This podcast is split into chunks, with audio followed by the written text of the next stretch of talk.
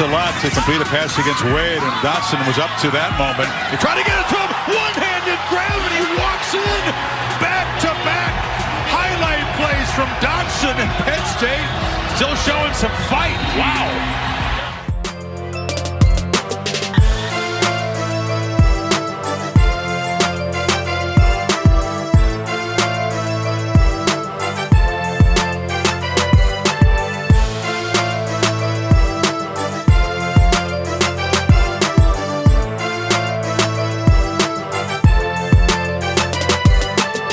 Salut à tous et bienvenue dans ce nouveau numéro du podcast Ball, le 146e opus, qui nous plonge et qui vous plonge dans la preview de la saison 2021 de College Football qui approche à grands pas. C'est l'heure de s'intéresser à la Big Ten dans cette édition. Ohio State est-il seul au monde? La division Ouest va-t-elle changer de roi? Qui de Jim Harbaugh ou de Scott Frost est le plus menacé au niveau des head coach, tant de sujets abordés avec le fondateur du site Development, Morgan Lagré. Salut Morgan. Salut Greg, bonjour tout le monde. Pas mal de choses à dire, Morgan, dans cette conférence Big Ten. Une euh, conférence euh, pour le moins bouleversée. La saison dernière, on a vu pas mal de, de surprises hein, au, niveau de, au niveau du déroulement de la saison. Euh, même au niveau de la finale de conférence, hein, puisqu'en l'occurrence dans la division Ouest, c'est peut-être pas forcément l'équipe qu'on attendait le plus qui s'est frotté aux Buckeyes. On va développer un petit peu tout ça pour savoir si on peut s'attendre à des confirmations ou à des retours, on va dire, dans le rang. Euh, mais avant d'aborder tout ça, on va donc se plonger sur la division Est et parler du favori, du grandissime favori, et le vainqueur notamment euh, de la finale de la conférence Big Ten la saison passée, les Ohio State Buckeyes. Tu sais, dans la vie, il y a trois choses qui sont sûres. La mort, les impôts et Ohio State qui va gagner la Big Ten. Euh, c'est à peu près comme ça que ça se passe depuis quelques temps, puisque euh, depuis la déroute surprise à Purdue en 2018, on s'en souvient de ce match, 21 victoires consécutives en match intra-conférence pour les Buckeyes voilà, ils ont vraiment euh, affirmé leur, leur, suprématie sur la sur la conférence. Alors ils sont euh, ils ont été invaincus en, en, en saison régulière l'année dernière, quatrième titre de, de, champion de conférence, finaliste des playoffs. Bah tu parles Alabama, on s'en souvient. Une saison vraiment 2020 plutôt réussie euh, quand on se souvient le chaos hein, dont tu as parlé un, petit peu. Mais est-ce qu'ils ont vraiment cette année ce qu'il faut pour, pour pour remporter un premier titre de champion national depuis 2014 C'est la question qu'on se pose. C'est vrai qu'ils sont un participant régulier hein, du College Football Playoff, quatre participations en 7 ans. Mais depuis leur victoire en 2014, euh, bah, les Buckeyes ont toujours chuté et souvent lourdement, soit face à Alabama, c'était le cas l'année dernière, soit face, face à Clemson, c'était il y a quelques années. Là, il y a pas mal de départs et ils ont une gestion euh, d'un départ particulièrement important, c'est celui de Justin Fields, the pulse de quarterback. Ouais, tout à fait. Euh, Justin Fields, qui était le, maître à jouer hein, euh, d'Ohio State cette dernières saisons, qui avait parfaitement pris la suite, en l'occurrence de, de Dwayne Haskins, malgré les circonstances pour le moins particulières, en tout cas tout le, le Barnum, on va dire, qu'il y avait eu autour de son départ de, Georgia. En tout cas, il a, fait taire tout ça, il a bien confirmé le potentiel qu'on en avait vu à sa sortie du lycée. Du coup, il y a pas mal de points d'interrogation sur celui qui lui succédera du côté d'Ohio State. On a encore quelques petits doutes au niveau du camp, euh, du camp estival, si je peux l'appeler ainsi. Le favori, a priori, c'était CJ Stroud. Ma question est simple. Est-ce que pour toi, ce sera CJ Stroud? Et question Alex, est-ce que tu penses que l'arrivée prématurée de Queen Ewers peut redistribuer les cartes? Euh, Je réponds à la deuxième question d'abord. Euh, absolument pas. Je pense que Queen Ewers, euh, on connaît un peu les circonstances de son arrivée, on peut, les, on peut les rappeler. Il devait jouer sa dernière année au lycée au Texas. Finalement, il a décidé de renoncer à sa dernière année puisqu'il avait la possibilité de le faire étant donné qu'il avait... Juste, juste ouais. que je l'ai pas fait, excuse-moi, on parle d'une recrue 5 étoiles, une 5 étoiles, top recrue en l'occurrence oh. de, de, ce qui était censé être la QB 2022. Exactement, il devait être le, euh, le, le, prospect numéro 1 du recrutement 2022, donc c'est vraiment comme ça une grosse arrivée, et euh, donc il a renoncé à sa dernière année au lycée au, au, au Texas, il pouvait le faire car il avait euh, eh bien les... Euh, le dossier académique qui lui permettait euh, donc justement de bypasser cette dernière saison et d'arriver dès cet été à Ohio, State. On le sait que c'est essentiellement pour bénéficier des contrats droit à l'image qu'il l'a fait, si vous avez suivi un petit peu ce qui s'est fait. Et je, je pense absolument pas qu'il est actuellement en position de redistribuer les cartes. Il arrive dans une QB room qui est déjà bien chargée. Euh, mm. On sait qu'il y a déjà, euh, avant lui, on devrait retrouver CJ Stroud, donc Redshirt Freshman qui était euh, un 4 ou 5 étoiles, si je, me, si je me souviens bien. Il y a également un autre Redshirt Freshman 4 étoiles, Jack Miller. Et on a aussi, parce que Queen Ewers arrive cette année, mais on avait déjà recruté un 5 étoiles cette année du côté de Ohio State, Kyle McCord. Vraiment, je pense que... Alors, aucun d'entre eux euh, n'a lancé, si je me trompe pas, euh, aucune passe au niveau NCA. Par contre, il me semble que, étant donné qu'ils sont dans le programme depuis un an, CJ Stroud et Jack Miller partent avec un léger avantage. Et dans la hiérarchie, CJ Stroud devrait être celui qui serait, qui va être choisi pour diriger l'attaque euh, des Buckeyes en succédant à, Justin Fields. Là, on s'avance début août. Il y a tout le camp d'entraînement qui va, qui est en cours actuellement, qui va se terminer. Peut-être qu'on pourrait avoir des surprises, mais a priori, CJ Stroud devrait être celui qui euh, devrait démarrer la saison. Il faudra pas être euh, avoir du retard à l'allumage parce qu'il y a des gros rendez-vous pour Ohio State. Le match numéro 1 à Minnesota sera pas évident.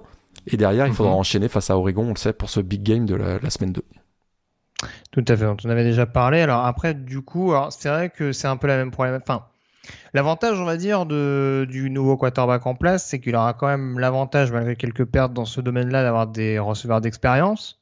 On rappelle que oh, Chris euh, et, Garrett Wilson, c'est deux gros candidats, notamment à un premier tour de draft l'an prochain.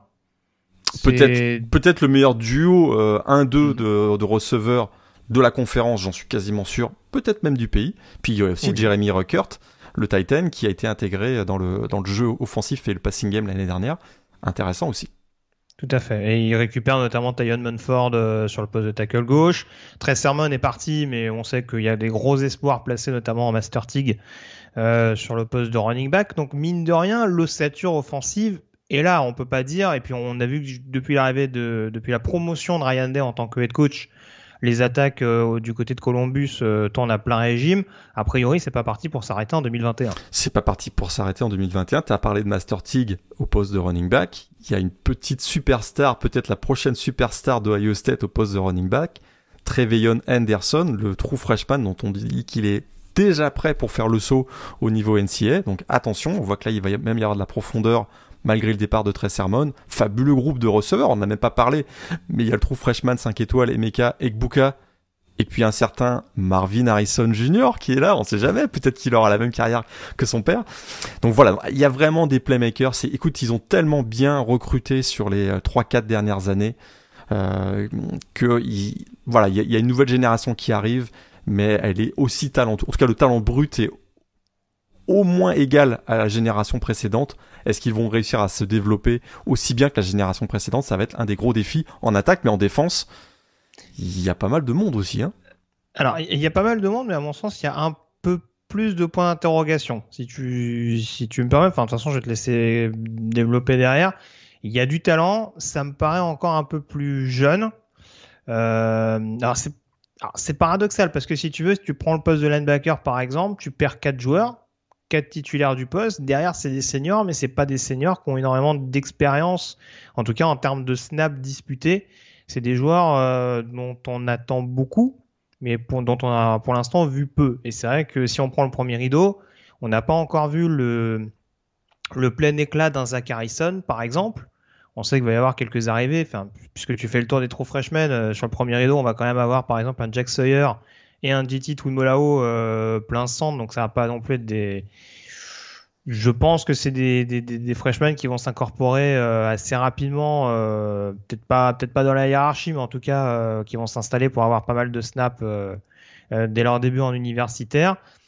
Après, voilà, il y a peut-être un poste de cornerback de DB derrière, hormis hormis Sevin Banks où je suis pas totalement rassuré. D'ailleurs, le, la, défense contre la passe du côté d'Ohio State a été anormalement en difficulté la saison passée. Si je te comprends bien, tu es quand même plus rassuré que moi si tu prends le, le, le, le, comment dire le ouais le stature le, la composante globale de cette défense?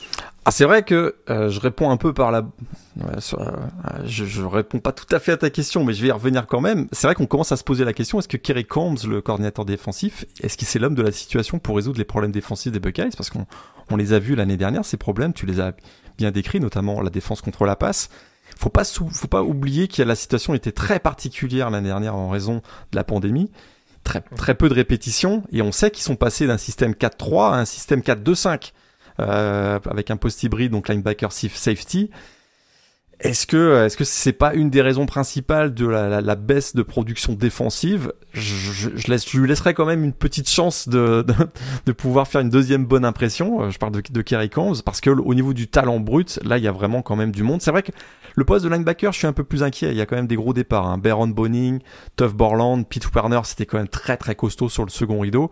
Là, il y a des, euh, des seniors, tu l'as dit, mais qui n'ont jamais vraiment convaincu. Taraja Mitchell, notamment Dallas, Dallas Gant, donc à, à voir. C'est vrai donc au niveau du système, je laisserai quand même une petite chance à Kerry Combs d'installer ces, ces, schémas. Je suis un peu vraiment le, ce qui me paraît être le, tendon d'Achille. Et d'ailleurs, il y a un joueur qui revient d'une blessure de tendon d'Achille, c'est Cameron Brown. C'est au poste de cornerback. C'est vrai que Sevin Banks, qui est un vrai prospect NFL, il est un peu esselé. Et là, c'est vrai qu'on va avoir besoin de voir des joueurs comme Marcus Williamson ou Ronnie Hickman qui vont devoir step up, comme on dit, parce que euh, qu'effectivement, ça peut rester le le, le talon d'Achille de l'équipe qui, on se souvient, s'était fait exploser notamment dans le jeu aérien euh, face à une équipe comme Indiana par exemple l'année dernière. Donc c'était, euh, c'est, c'est, tu as raison, c'est vrai qu'il y a le, le il y a eu une petite déception l'année dernière au niveau euh, de la, de la production défensive et d'ailleurs en finale ça s'est très bien vu face à Alabama. Je, je pense qu'avec une, une préparation complète, hein, spring game, euh, camp d'entraînement de, de, d'été, c'est une équipe qui, qui va arriver mieux préparée et le talent brut est tellement important avec le, les recrutements euh, phénoménaux qu'on a vus ces dernières années que je reste quand même confiant. C'est sûr que par exemple, s'il devait plonger, s'il devait avoir encore une, des déceptions défensives dès les, dès les premières semaines, là peut-être que je changerais mon, mon jugement. Quoi. Oui, non, je suis C'est sûr que il y, a une, il y a une telle densité. En effet, euh, voilà, le, propos, c'est pas de dire que c'est une équipe qui va faire une fiche négative. Entendons-nous bien, mais grand favori. Voilà, c'est, hein. savoir exactement.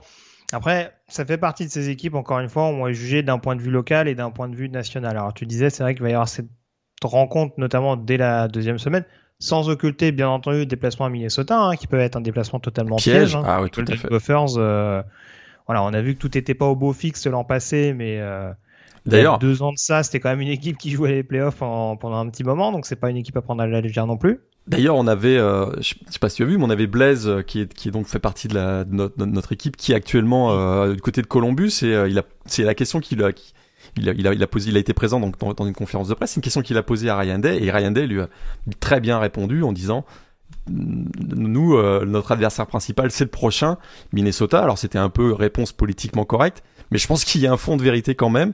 C'est que c'est un vrai match piège à Minnesota, démarrer euh, la saison en déplacement dans un match intra-conférence. C'est vraiment un match piège. Et, euh, et, cette équipe de Minnesota, on va en reparler tout à l'heure, a quelques arguments, notamment au poste de quarterback. Donc, euh... Tout à fait. On a l'occasion d'en reparler. Euh, bon, Ohio State, encore une fois, on va pas être très original. Hein. On, l'a dit, il y a beaucoup de, de force. Sans anticiper sur ce qu'on va dire à la fin de ce podcast et sans dévoiler un petit peu ce qu'on va dire lors de notre pronostic lié au playoff, on peut dire quand même que ce sera un gros candidat pour le, pour le top 4 gros candidat pour le, pour le top 4, gros candidat pour une saison invaincue. Moi, personnellement, on en reparlera peut-être, mais je les vois perdre un match, peut-être. Euh, mhm. Pas le dernier à Michigan, j'y crois. Mais euh, tu calmes tout de suite les fans de Wolverine. Peut-être à Indiana par exemple. Et ils ont ils ont quelques déplacements euh, super embêtants. Euh, ce serait incroyable qu'ils soient battus à Rutgers. Pour les retrouvailles de nouveau avec Greg Chiano. Avec Greg Chiano. Je t'avoue que celui-là, je me dis, on pourrait vraiment se marrer s'ils étaient bah, battus à Rutgers. Mais, mais ce serait plus à Indiana, effectivement, où il y a peut-être un danger, quoi. Ouais, ouais, non, c'est sûr que si, si on regarde les déplacements, c'est sûr qu'il y a Michigan, on les a quasiment tous dit, hein, mais Michigan, Indiana, Rutgers et Nebraska, euh, hormis bien entendu match d'ouverture contre, euh, contre Minnesota. Tout le reste, c'est à la maison. Ouais, puis euh, ils seront favoris, largement favoris à chaque, fois. Il, y a quand même, largement sur le papier de quoi aller chercher une, une fiche invaincue en, en l'occurrence, mais c'est vrai que par exemple, le match à Indiana sera pas simple. On va d'ailleurs en parler tout de suite, notamment à des principaux outsiders d'Ohio State.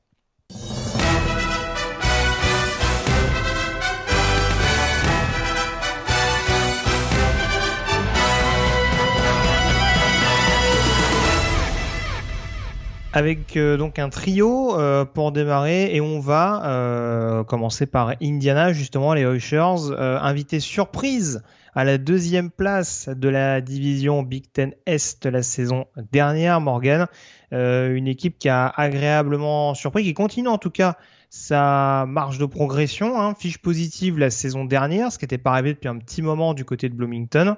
Et euh, la saison passée, encore une fois, euh, des succès très intéressants. Alors, c'est passé d'un rien, notamment en match d'ouverture contre Penn State en prolongation. On se rappelle de ce touchdown très controversé de Michael Penix. Euh, ça avait été beaucoup moins sujet à controverse sur le reste du calendrier. Il y a un succès par exemple convaincant à Wisconsin. En tout cas, il y a une saison qui peut laisser prétendre avec le retour de pas mal de titulaires à une confirmation de la part d'Indiana. Ça sent la confirmation, il y a vraiment des raisons d'y croire. 18 titulaires de retour cette saison qui ont vraiment la ferme intention de démontrer que les succès de l'an passé, c'était pas euh, voilà un coup de chance. Et c'est vrai que bah, c'est la, belle histoire. Indiana, écoute, il joue dans une division S qui est quand même avec des gros, euh, des gros euh, Blue Bloods type Michigan, Ohio State, Penn State. Là, on en parle dans notre preview déjà comme un une équipe qui peut potentiellement terminer deuxième. C'est vraiment voilà la, la belle histoire, un travail colossal du coach euh, Tom Allen. Ça n'avait pas été évident pour lui d'ailleurs au, début à son arrivée, mais là ça commence à porter ses fruits, hein, tout le travail qui a été mené. Euh, d'ailleurs, il est récompensé par une augmentation salariale lors de lors de l'intersaison. C'est vrai qu'on l'avait parlé un petit peu dans le top 25. Il y a ce mantra, présentation du top 25, son mantra euh, Love Each Other qui voilà qui est un peu moqué. Mais d'un autre côté, ça marche quand même très très bien parce que bah voilà, Indiana a flirté avec le top 10 l'an dernier. C'est assez, assez incroyable. Finalement, ils ont eu que deux défaites l'an dernier. Un court défaite à, à, à Ohio State battu euh, face à All Miss à l'outback mais tout le reste, ils ont été, quand même assez dominants, notamment dans le jeu euh, offensif euh, et, jeu aérien. Il y a quelques, quelques départs, c'est vrai, notamment celui du receveur Bob Filior et du, running back Stevie Scott, mais de manière générale, on retrouve une équipe quasiment au complet. Michael Penix, 10-2 comme starter du côté d'Indiana. Gros point d'interrogation sur sa santé. On sait qu'il a beaucoup de difficultés à terminer les à terminer les saisons, mais tu vois que l'année dernière, Jack Tuttle, son backup, a été plutôt pas mauvais euh, quand a dû lorsqu'il a dû prendre le relais. Et puis voilà, au niveau des au niveau des, des skill position, on va encore avoir euh, Ty Fogel qui est un, All American l'année dernière, Miles Marshall, donc là on parle des receveurs, DJ Matthews qui arrive de Florida State. Euh, et puis euh, et puis à surveiller un joueur qui est explosif, qui est capable de jouer receveur, euh, running back, qui va être important sur les retours de coups de pied, David Ellis. Donc voilà, il y a, voilà, il y a une équipe qui il y a des il y a des skill position avec du talent. Il y a un Michael Penix qui qui, qui, lui vraiment a, a porté l'équipe, mais le point d'interrogation, c'est vraiment sa santé quoi. Oui, très clairement, très clairement. Après, euh, le fait que ça arrive tous les ans, du coup, euh, du côté du coaching staff, on commence un petit peu à préparer les arrières. C'est ce qui avait permis notamment à Peyton Ramsey de, vraiment élever son niveau de jeu et euh, d'atterrir après à Northwestern pour la bonne saison des Wildcats qu'on connaît en, en, 2020. Là, c'est sûr que bon, au moins ils pourront se dire, Jack Tuttle, on l'a déjà lancé dans le bain, on, sait qu'il peut être capable de bonnes choses malgré un ball contre le Miss qui avait été assez moyen. Euh, mais en tout cas, oui, je te rejoins. C'est sûr qu'il y a des armes un petit peu partout. Il y a une ligne qui, sans être euh, fabuleuse, notamment au niveau pass pro, et ça, ça va être un petit point d'interrogation quand tu sais que tu as un quarterback un peu fragile, euh, peut faire le boulot. Donc c'est sûr que là, euh, offensivement, il y a quand même des éléments qui démontrent qu'Indiana peut en tout cas avoir du répondant face à des bonnes défenses de la conférence Big Ten. Après, moi, je te dis personnellement, si je dois comparer les deux escouades, c'est la défense qui m'impressionne encore plus. Euh, alors on rappelle, hein, Tom Allen, c'est un ancien coordinateur défensif d'Indiana qui avait été promu à l'époque pour remplacer le, le, flop de, de l'ère euh, Kevin Wilson. Euh, donc voilà, il a eu le temps de la façonner aussi, mais on se rend compte, malgré la perte notamment des, des deux Johnson, hein, qui étaient des cadres au niveau de cette équipe d'Indiana, derrière il y a des relais, des joueurs importants, euh, Micah McFadden bien entendu sur le deuxième rideau. Taiwan Mullen, bien entendu également au niveau du backfield, euh, c'est des joueurs cadres qui peuvent entourer, euh, comme tu le disais, un groupe qui compte quand même pas mal de revenants en son sein. 18 titulaires, comme je te le disais tout à l'heure, et il va falloir être euh, bon assez vite parce qu'il démarre la saison dans un match intra-conférence aussi à Iowa. ça c'est costaud. Et en semaine 3, ils vont jouer face à la, à domicile certes, mais face à la meilleure équipe du groupe of 5, Cincinnati. Donc, c'est un calendrier qui est vraiment pas facile. Euh, des déplacements on fait à Michigan, il y aura ce match, euh, ce, ce, rivalry game à Purdue aussi en fin de saison. Et puis voilà, ils vont devoir se, se coltiner le calendrier euh, intra-division Est. Hein, je le disais tout à l'heure, bah, c'est une division où on retrouve Michigan, qui reste quand même Michigan, on va en parler en quelques secondes, Penn State, Ohio State donc, et des équipes qui commencent, qui, recrutent bien. Maryland, on va aussi en parler. Donc attention, voilà, il y a, quand même ce risque il retombe un peu dans le ventre mou de la de la Big Ten parce que c'est pas une équipe qui a qui a une tradition, une culture de jouer les premiers rôles euh, traditionnellement dans la Big Ten. Indiana, c'est avant tout une fac de basket, pas une fac de foot. Mais euh, mais mais ça commence à changer. Ça va peut-être changer d'ailleurs. Mais mais bon, faudra confirmer. Ils ont les éléments pour confirmer. 18 titulaires de retour. Euh, maintenant, c'est sur le terrain que ça va se jouer. Quoi. C'est sûr. On va parler d'une équipe qui a peut-être un peu plus la tradition justement des, des grands rendez-vous. Euh, une équipe qui a connu un très très mauvais début de saison euh, l'an passé et qui s'est bien repris finalement sur la fin de campagne, les Penn State Nittany Lions. Euh, donc bilan très très mitigé la saison dernière, j'essaie de retrouver leur fiche, 4 victoires pour 5 défaites. Il me semble qu'ils avaient commencé 0, par 0-4, 0-5 carrément. 0-5 ouais. Donc voilà, il a fallu il a fallu le sursaut d'orgueil du côté de Michigan notamment pour, pour bien finir la saison du côté de, du programme coaché par, par James Franklin. Alors on sait il y avait quelques absents notables, ils ont perdu notamment Noah Kane sur le sur le jeu au sol, il y avait pas mal de freshmen également qui avaient été lancés en grand bain. Est-ce que tu t'attends quand même malgré tout à un petit peu mieux de la part de Penn State, qui a perdu malgré tout quelques joueurs cadres, ne serait-ce notamment que leurs deux pass rushers principaux, Shaka Tony et Jason Owie je reste sur le, ce que j'ai vu sur la, dans la dernière ligne droite de la saison. Hein, comme on l'a dit, ils ont commencé 0-5, ça a très très très mal démarré, mais derrière ils ont enchaîné avec quatre victoires et plutôt des, victoires plutôt convaincantes. Michigan, Michigan State, ils mettent 56 points à, Illinois. Bon, ok, Illinois c'est pas la meilleure la meilleure défense, mais il faut quand même les mettre, c'est 56 points. Puis voilà, j'ai trouvé qu'on avait retrouvé une équipe euh, qui était dominante athlétiquement, une équipe qui exécutait beaucoup mieux le plan de match et euh, bien qu'on se posait des questions hein, sur James Franklin, euh, sa gestion du groupe, euh, on avait quand même l'impression que c'est une équipe qui sous-performait par rapport à la, au, bon recrutement de, de, de, la fac ces dernières, ces dernières années. Je reste quand même voilà sur cette, sur cette note positive et sur ce momentum de la fin de la saison dernière. Je me dis que ça peut quand même être voilà la saison où Penn State peut venir peut-être chatouiller un petit peu Ohio State. Est-ce que ce sera suffisant pour les renverser? Je suis pas encore convaincu. Parce que voilà, on a, on a de l'expérience au poste de quarterback et des jeunes pousses au poste de, running back qu'on a vu l'année dernière, de manière euh, qui, ont, qui, ont, été plutôt très très bons. Euh, on a Devin Ford donc euh, qui a été qui a été bon. Il y a Kevin Lee notamment qui en fin de saison avait réussi plus de 130 yards face à Michigan. Il y a John Lovett qui arrive de Baylor, un running back plutôt expérimenté. Et puis il y a Sean Clifford, donc troisième année comme starter du côté de, du poste de, de quarterback. Il devrait être un peu plus constant dans, dans ses performances. Et puis il y a, il y a quand même au poste euh, de receveur un, joueur qui est quand même assez intéressant. Peut-être euh, un des tout meilleurs receveurs du pays, euh, Jan Dodson.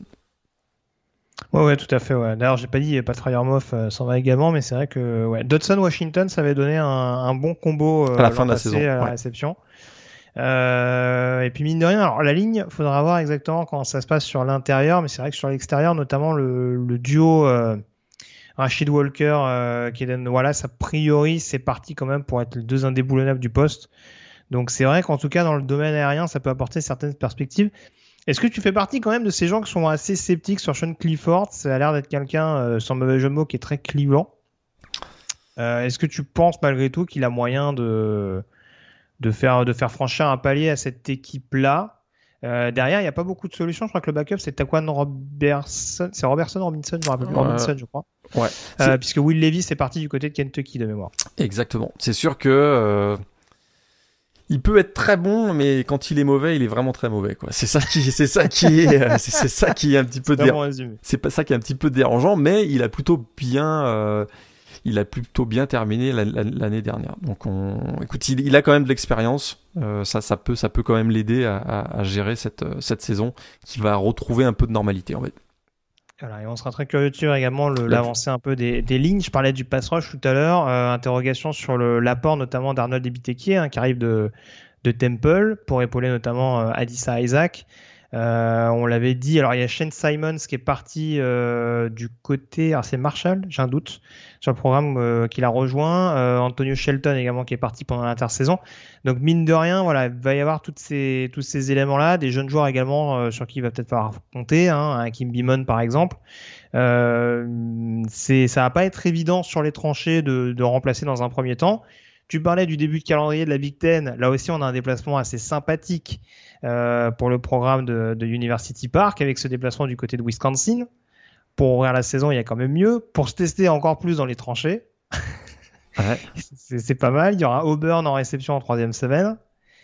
Et euh, Indiana à la, à la, maison en cinquième semaine, Iowa en déplacement en sixième semaine. Donc, euh, si tu veux éviter un calendrier compliqué, ou en tout cas un début de calendrier délicat comme tu as pu connaître en 2020, va vite falloir se mettre en ordre. Vite. Par contre, c'est vrai que s'ils sortent, genre, imagine, ils sortent de cette, euh, de cette, de cet enfer, on peut de cet dire. enfer avec un bilan de, imagine, avec un bilan de 5-1. Mm -hmm ce qui, ce qui serait très très très bon. Euh, là, par contre, ils viennent de, ils, ils seraient vraiment des, des, candidats sérieux pour le titre de division Est, parce que c'est vrai que là, Wisconsin, Auburn, Indiana, Iowa, euh, s'ils en gagnent 3 des 4, euh, ce sera, ce sera, ce sera vraiment très très bon. S'ils gagnent les 4, là, ce sera vraiment très costaud avec ce match donc du 30 octobre à, à Columbus face à Ohio State. Donc. Ouais, j'insiste sur l'importance du jeu à la passe, que ça aussi, il me semble qu'on l'avait rappelé, mais changement de coordinateur offensif déjà à Penn State, hein, avec Mike Yurcich, qui a performé notamment, enfin en tout cas, qui, ouais. a, qui a, participé au sein des attaques d'Oklahoma State, de Texas euh, l'année passée. Donc euh, on est quand même porté sur un jeu assez aérien malgré tout. Exactement. Et la, défense, on rappelle, hein, on, c'est la, c'est la dernière, c'était l'année dernière, c'était la pire défense de l'histoire du programme, mais ça a beaucoup mieux fini. Donc je reste sur cette note euh, plutôt positive. Alors, est-ce que tu vas rester sur une note plutôt positive concernant les Michigan Wolverines, euh, qui n'ont toujours pas fait de finale de conférence Big Ten, me semble-t-il, depuis l'instigation de cette euh, finale qui remonte désormais à 2011. Mmh. Pas de Michigan pour l'instant euh, en finale de, de, conférence et on n'est pas parti sur une sur une bonne dynamique. Euh, on en avait parlé de mémoire, il me semble qu'on les avait mis aux portes euh, de la preview, euh, enfin aux portes de notre top 25 hein, dans le dans le classement consensuel. cette équipe de Michigan, beaucoup beaucoup de points d'interrogation, notamment forcément le poste de quarterback, avec déjà cette interrogation qui de Ken McNamara, voire d'Alan Bowman arrivé de Texas A&M, euh, de Texas Tech, pardon, va reprendre euh, le rôle. Ça peut conditionner pas mal la saison de, des Wolverines et leur aptitude à rebondir après cet exercice 2020 un peu compliqué. Je l'ai pas dit, mais en termes de fiches, c'était deux victoires et quatre défaites l'an dernier. On a l'impression qu'on fait la même preview chaque été. Euh... Greg, on se pose la question, mais qui sera le quarterback se répéter qui sera le... qui sera le quarterback Puis comment ça se fait Jim Harbaugh qui devait être justement celui qui euh, qui, qui, a, qui, a, développé tant de tant de quarterbacks.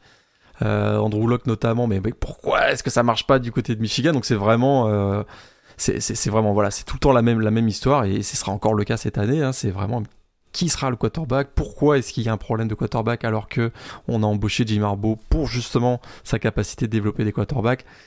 Ked McNamara a été plutôt bon. Il y a eu beaucoup de joueurs qui ont joué l'an dernier au poste de quarterback. McNamara semble être celui qui, euh, a un légère avance sur, euh, les, deux autres euh, candidats. Donc Alan Bowman, tu l'as dit, l'ancien de Texas Tech, et la recrue Gigi McCarthy, qui est probablement le plus talentueux des trois mais inexpérimenté. Ce qui m'inquiète un peu plus, euh, c'est qu'ils vont devoir beaucoup se reposer, à mon avis, sur le jeu au sol et le départ de Zach Charbonnet à UCLA. Je trouve assez embêtant. On a vu des bonnes performances de Hassan Haskins euh, et de Blake Corum, mais pas, de manière constante, on va dire. Et ça, ça m'inquiète un, un, peu plus. Euh, J'ai peur qu'on donne aussi les clés euh, de l'attaque euh, au sol à Donovan Edwards, donc le, le, le, true freshman 5 étoiles. Imagine si on doit donner les clés de l'attaque à Gigi McCarthy et à Donovan Edwards, qui sont deux fresh, true freshmen. Ça va être, euh, ça va être compliqué parce que le groupe de receveurs, excuse-moi du terme, mais pour moi ils sont insipides. Ronnie ah ouais Bell, Ronnie Bell et Cornelius Johnson, je je, ça pas confiance. Non, ça m'inspire pas confiance. Euh... J'espère qu'ils vont me donner tort, mais non, je, je suis pas, impressionné et très enthousiaste avec le groupe de receveurs. Très bien. Bah, c'est sûr que c'est un effectif assez dense, mais c'est vrai qu'en termes de production, pour l'instant, on reste un peu sur d'autres. Avec euh, éventuellement Ronnie Bell en tant que numéro 1. Euh, Cornelius Johnson, euh, bon, il y a toujours ce gros gros potentiel, mais c'est vrai que pour l'instant, on attend d'en voir plus. Euh, voilà, même Tyden pour l'instant, euh, Eric Hall, euh, si on attend de voir en termes de production aérienne, euh, ça fait un peu léger. Après, euh, encore une fois, euh, c'est pour ça qu'on avait fait venir David Gattis hein, à l'époque. Hein. C'était pour apporter un jeu un peu plus vertical. Hein, donc euh, c'est là où il va falloir voir s'il arrive vraiment à développer le quarterback qui va être mis en place ou si en effet on va jouer un peu plus la sécurité et, et assurer un peu le jeu au sol. Il y a eu des départs, euh, eu des départs encore notables sur la ligne offensive, notamment celui de Jalen Mayfield. Il y a quand même quelques jeunes euh, dont on attend beaucoup, des Trevor Keegan, des, euh, des Zach Zinter notamment, qui ont été des, des, des, recrues assez importantes. Si déjà au niveau des lignes, Michigan arrive à se faire peut-être un peu plus respecter euh, par les défenses adverses, ce sera, ce sera une bonne chose, mais c'est vrai que le chantier me paraît assez vaste en attaque. Et j'ai presque envie de te dire, il est aussi conséquent en défense, hein, on en avait un petit peu parlé la dernière fois.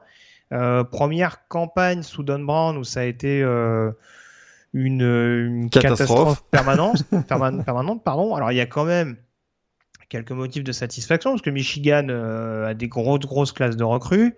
On rappelle Aidan Hutchinson qui revient notamment. Après, euh, est-ce que la ligne défensive ou en tout cas certains éléments un petit peu sexy c'est pas l'arbre qui cache la forêt? Parce que derrière il n'y a pas grand chose de rassurant. Bah, c'est ça le problème, c'est qu'on a euh, individuellement des joueurs qui sont des vrais prospects NFL. On parle notamment de Chris Hinton sur la ligne défensive, Daxton Hill, l'ancien prospect 5 étoiles. On a Aiden euh, Hutchinson, donc euh, linebacker euh, à l'extérieur, qui voilà, qui probablement sera aussi un, choix intéressant dans la draft. Mais collectivement, c'est une équipe qui a beaucoup de difficultés à évoluer. 34,5 points par match l'année dernière. On est vraiment là dans les bas-fonds de, l'élite du college football. Et c'est ça qui est, assez étonnant. On Don Brown viré, remplacé par Mike McDonald, qui était d'ailleurs, si je me trompe pas, le coach de linebacker chez le frère de Jim Harbaugh, donc à, à Baltimore. Mm -hmm. Là, c'est sûr que euh, on espère vraiment une amélioration assez nette dans ce domaine-là, parce que euh, on voit qu'on a pas mal d'interrogations en attaque. Si la défense sous-performe également, euh, ils vont pas s'en sortir quoi. C'est-à-dire que ce qu'on a ce qu'on a vu l'année dernière qui était quand même la première saison avec un bilan négatif de Jim Harbaugh à Michigan, ça risque de faire back to back pour une deuxième saison négative quoi. Ouais, et si on regarde niveau calendrier, alors il y a un, ça c'est pas dans le calendrier intraconférence, mais il y a le, la confrontation contre Washington en deuxième semaine, mm -hmm. qui peut être déjà un bon test, notamment pour cette attaque des, des Wolverines. Et puis, euh, ouais, dans le calendrier intraconférence, tu as un déplacement à Wisconsin qui va arriver assez rapidement. Euh, le déplacement à Nebraska, ça c'est plus pour euh, la symbolique des deux coachs, mais bon, on aura l'occasion d'en reparler tout à l'heure. La réception d'Indiana, le déplacement du côté de Penn State, et en dernière semaine, on en parlait tout à l'heure, euh, la réception d'Ohio State. Donc, mine de rien, il y a la réception de gros poissons, et puis bah, des déplacements notamment à Wisconsin à Penn State qui vont pas être simples. J'ai pas cité le déplacement à Maryland, mais à mon avis, ce sera pas une promenade non plus. Ouais, c'est on a choisi du côté de Michigan. Alors je sais pas si c'est pour des questions d'émolument ou si vraiment on continue de croire au projet de Jim Harbaugh, mais c'est vrai que le fait de l'avoir conservé, euh, on est pour l'instant, on attend en tout cas d'en voir un petit peu plus de la part du programme d'Ann Arbor parce que de ce sur quoi on est resté la saison passée, on pourra trouver le prétexte de dire oui, mais il y a eu la Covid, etc. J'ai pas dans l'idée que du côté d'Indiana où on a changé certains membres du coaching staff, euh, la Covid n'a pas posé de problème. Euh, j'ai pas dans l'idée que dans d'autres formations euh, ça n'ait pas été impactant également, donc ouais c'est c'est ça fait un peu peur. C'est ça, ça pue quand même la fin de cycle du côté de Michigan. Pour parler de manière un peu triviale. Non, mais c'est exactement Et ça. ouais, faudrait, faut, faudra, faudra respirer le, sursaut, le sursaut d'orgueil, pardon. Il faudra vite se remettre en confiance lors des quatre premières semaines avec les matchs contre Western Michigan, Washington, Northern Illinois et Rutgers. C'est pas non plus un calendrier démentiel. Hein en l'occurrence. Hein, on avait parlé de la, de la conférence Max, ça me paraît quand même relativement abordable. Donc euh, voilà, mais ce sera quand même une, gros une grosse condition pour espérer, de, pour espérer voir mieux euh, du côté de cette équipe de, de Michigan et espérer alors, pff, la finale de conférence maintenant ça me paraît euh, au moins au moins une fiche positive déjà ce serait bien. Où on en est tombé du côté de Michigan. Tu vois? J'ai envie de dire au moins une fiche positive avec surtout du contenu. Je pense que après le scénario est ce qu'il est dans une conférence très homogène, mais si déjà on arrive à, à démontrer qu'il y, a du, il y a plus de potentiel que ce qu'on en voit malgré les grosses classes de recrues, ce sera déjà une bonne opération du côté de Danarbor. Ouais.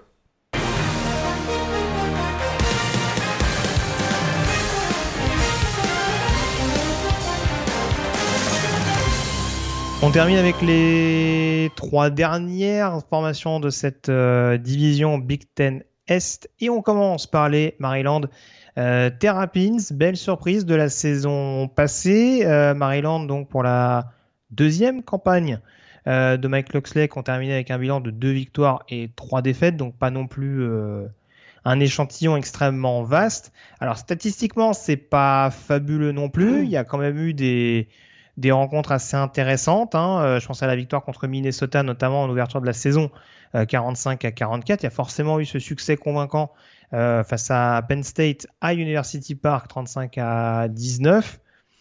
On va dire que c'est une équipe qui continue, qui continue de se construire, Maryland, notamment emmenée par, par cette attaque et ce duo très séduisant sur le papier, Tagovailoa Jarrett.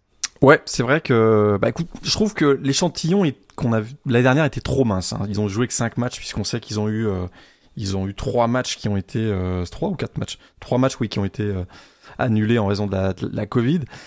Voilà, et c'est une équipe qui a une, on a une certaine petite hype autour parce qu'il y a deux cycles de recrutement successifs plutôt réussis, avec notamment deux mhm. prospects 5 étoiles, ce qui est quand même rare du côté de Maryland, on va pas se mentir. Rakim Jarrett l'année dernière Terence Lewis, le linebacker cette année. Malheureusement, Terence Lewis, sa saison est bien compromise déjà en raison du, à cause d'une blessure euh, du genou, si je me trompe pas.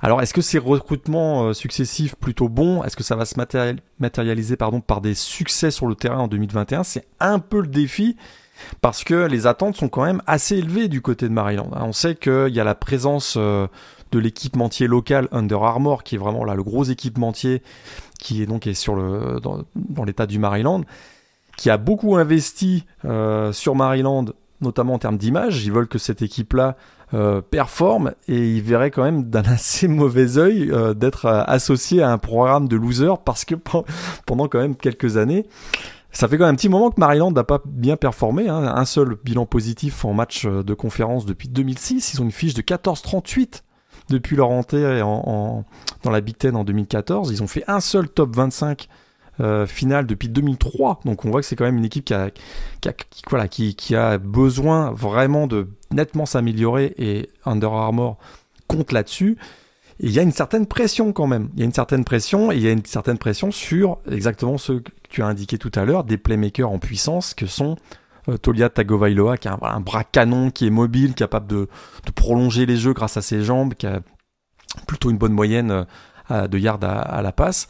Ils ont été chercher un backup vraiment très intéressant qu'on a vu avec, Antoine au printemps, Rhys Sudinski, qui est le quarterback de VMI, qui a été vraiment un, joueur explosif aussi, qui pourrait être vraiment intéressant, même s'il a une petite blessure euh, au genou, mais normalement il devrait être le, backup de, Tagovailoa. Et puis voilà, il y a Rakim Jarrett, il y a Dante Dimus, il y a Jason Jones aussi, euh, donc euh, au poste de receveur. Marcus Fleming, qui est un 4 étoiles, qui arrive de Nebraska.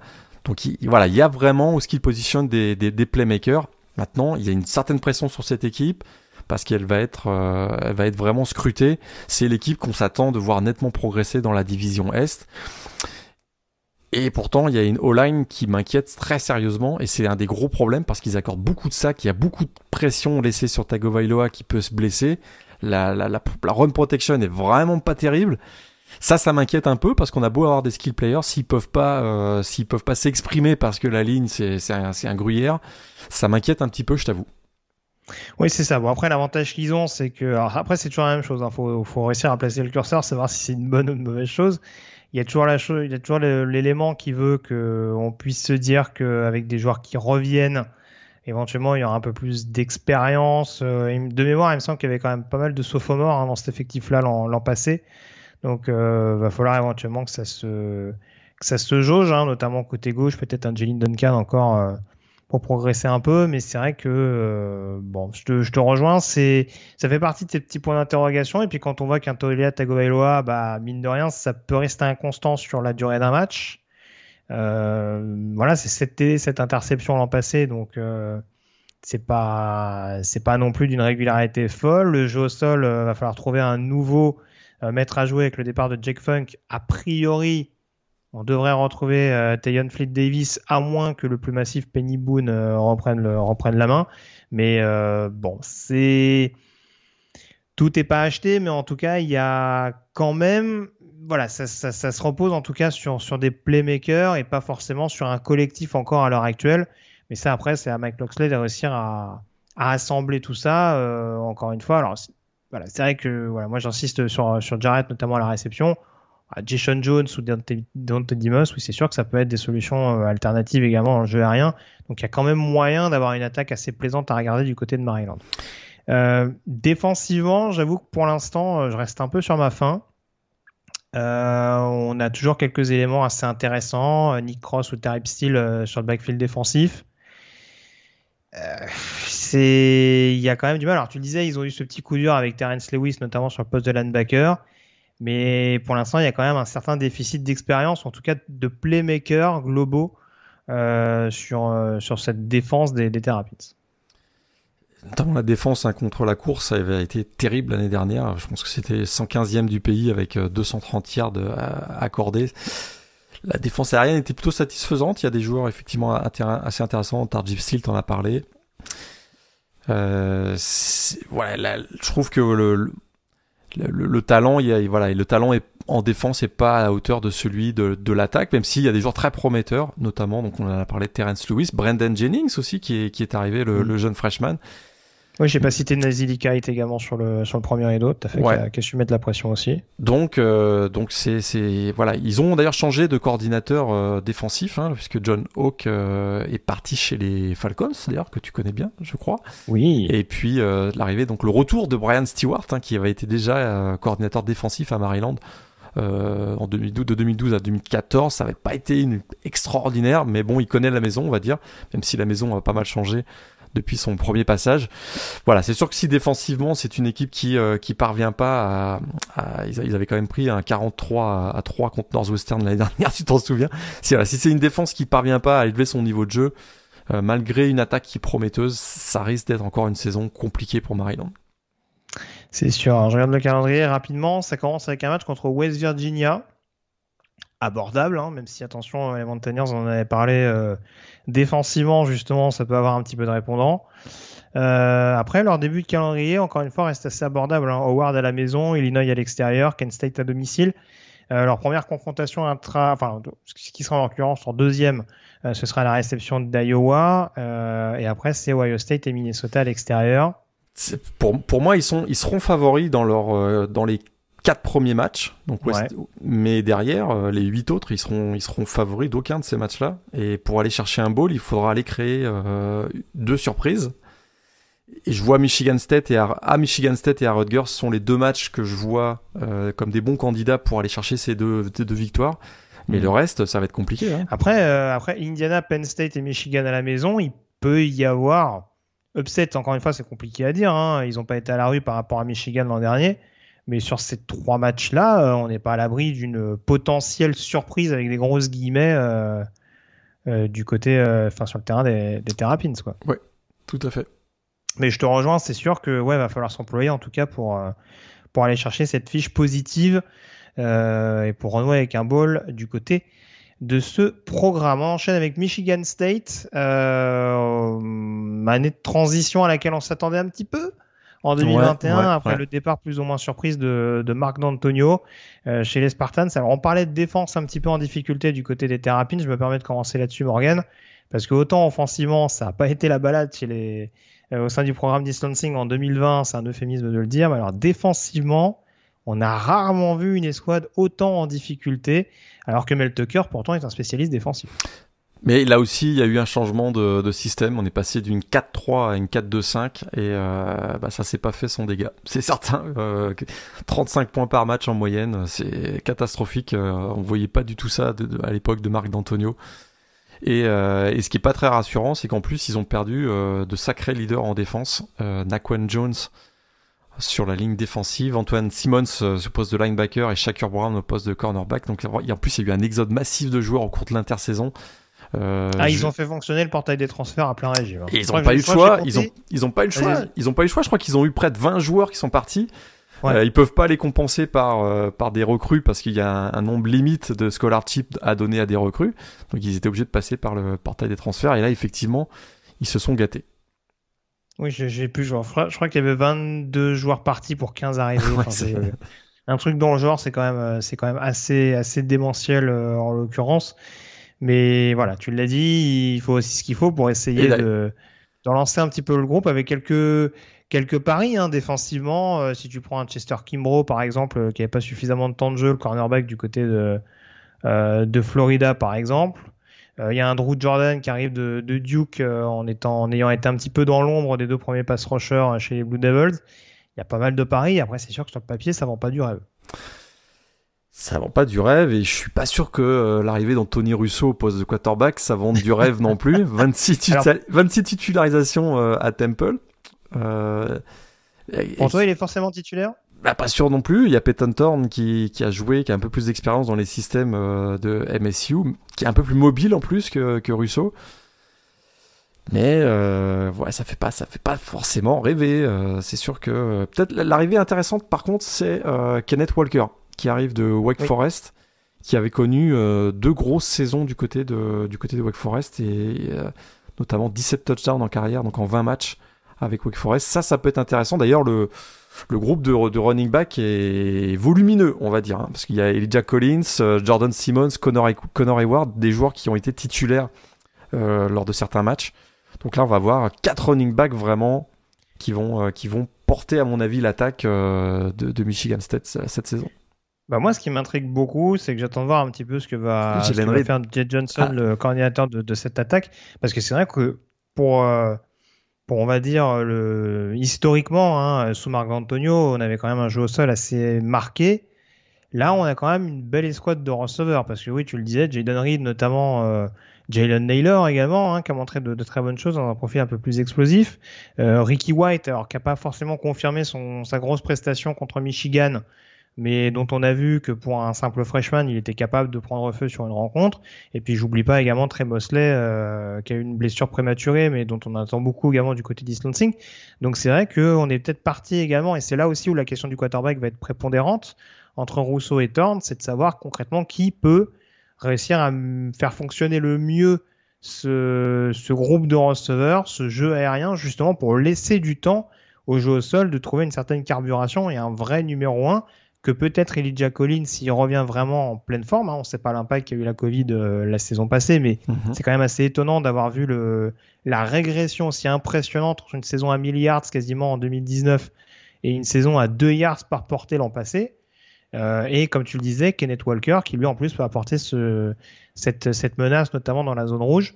Euh, T'étais inquiet pour la O-line de Maryland, euh, je suis tout autant pour celle de Michigan State, et pourtant il y a de la profondeur et de l'expérience. Ouais, c'est ouais, effectivement, euh, c'est une équipe qui, ah, bah, ce sera la, écoute, ce sera vraiment la, la, la, première vraie saison de Mel Tucker. Ça a été tellement faussé l'année dernière, mm. mais euh, mais il y aura ce match à Miami notamment. Est-ce que la O-line va tenir? Ils auront Michigan et Penn State à domicile. Est-ce qu'il y a la possibilité, de, voilà, d'en remporter un des deux au moins? Euh, mais c'est une équipe que je vois difficilement faire euh, mieux que 4-5 victoires cette saison. Quoi. Ouais, j'essaie de voir rapidement un petit peu le calendrier pour Michigan State. Ça commence à Northwestern. Sympa. Il y, a un, troisième match du côté de Miami. Alors ça, c'est plus pour le côté euh, national. Et puis ouais, dans les confrontations, alors du coup, déplacement à Rutgers et à Indiana, réception de Michigan, déplacement à Purdue. Déplacement à Ohio State, réception de Penn State. Ouais, ça va pas, ça va pas être bien bien simple. Saison à 2-5 l'an passé hein, pour Michigan State. Va falloir cravacher pour aller chercher au moins une fiche égale. Hein. Absolument. Voilà. Euh, et puis on termine par une équipe. Alors apparemment t'es un believer, ça y est. Je, apparemment le, les trick plays sur l'équipe spéciale, ça t'a vendu du rêve. Les Rodgers Scarlet Knights. Euh, du coup, c'est vrai qu'on a vu du mieux quand même. Alors c'était pas difficile hein, vu les conditions dans lesquelles on revenait euh, Greg Chiano, un coach historique notamment du programme de, New Brunswick. Euh, en attendant, fiche de 3-6, tu l'as dit, une équipe avec pas mal de panache, avec notamment des trick plays pour essayer de surprendre les, adversaires. Euh, on a l'air d'avoir enfin un quarterback titulaire et quelques playmakers en attaque. Écoute, le boulot qu'il a fait, écoute, en, un temps record, Greg Schiano, quand même. C'est assez, incroyable. Il reprenait un programme qui était complètement euh, dans les fins fonds de la, Big Ten qui gagnait plus un match. Là, ils en gagnent trois l'année dernière. C'est quand même, euh, c'est quand même pas si mal. Et euh, effectivement, il n'a pas fait le boulot tout seul, hein, parce que euh, parce que bah, défensivement, c'est encore une équipe qui, qui, qui doit faire une grosse amélioration. Ils ont récupéré beaucoup. Il, y a, eu quelques arrivées intéressantes notamment euh, Ifeni Maije euh, de Temple Defensive End et Patrice René qu'on avait vu comme titulaire cornerback du côté de, de, North Carolina. Mais écoute, en attaque, gros boulot de Sean Gleason quand même. Hein. Dès le premier match de la saison dernière, on avait pu voir un impact immédiat euh, de l'ancien de, Oklahoma State, si je me trompe pas. Euh, donc écoute, étant donné le talent qui, qui reste limité, sans être sans, voilà, trahir un petit peu, euh, en étant assez transparent, c'est vrai qu'il euh, y a un talent assez limité du côté de Rodgers. Si on a tout misé sur l'effet de surprise avec un playbook ultra créatif, ça c'est quand même ce qui est assez intéressant. Et euh, il y a des joueurs, voilà, qui sont, qui ont émergé l'année dernière. Alors, est-ce qu'on verra Noah Vedral, l'ancien quarterback de UCF et Nebraska, qui est de retour cette année, ou est-ce qu'on verra Evan Simon, dont on dit beaucoup beaucoup de bien, le redshirt freshman? On a plutôt un duo de running back complémentaire avec euh, Isai Pacheco, euh, qui est à quand même presque 1800 yards au sol et 14 TD en, carrière. Il forme un bon duo avec Aaron Young qu'on a vu l'an dernier aussi. Et puis une des révélations de l'année dernière au poste de receveur, Bo Melton, qui a été quand même très bon.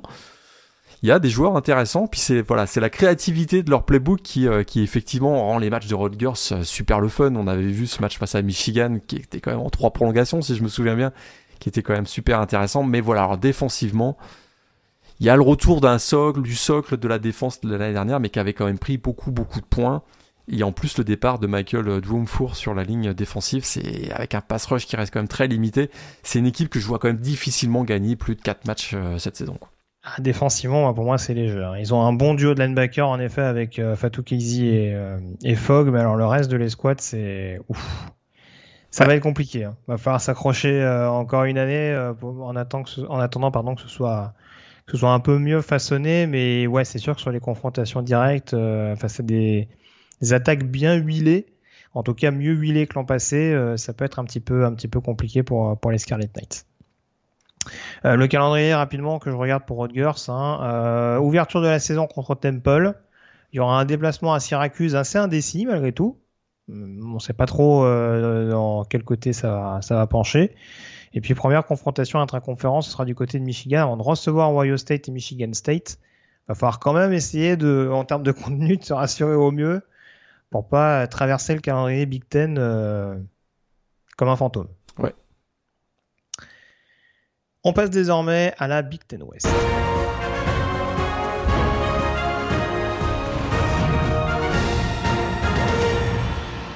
Et là, attention, gros chantier Morgan, j'ai presque envie de dire, hein, comme d'habitude. Euh, Northwestern, donc champion en titre dans cette division. On rappelle d'ailleurs au passage que sur les cinq dernières saisons, c'est ou Wisconsin ou Northwestern euh, qui a remporté donc la, Big Ten West.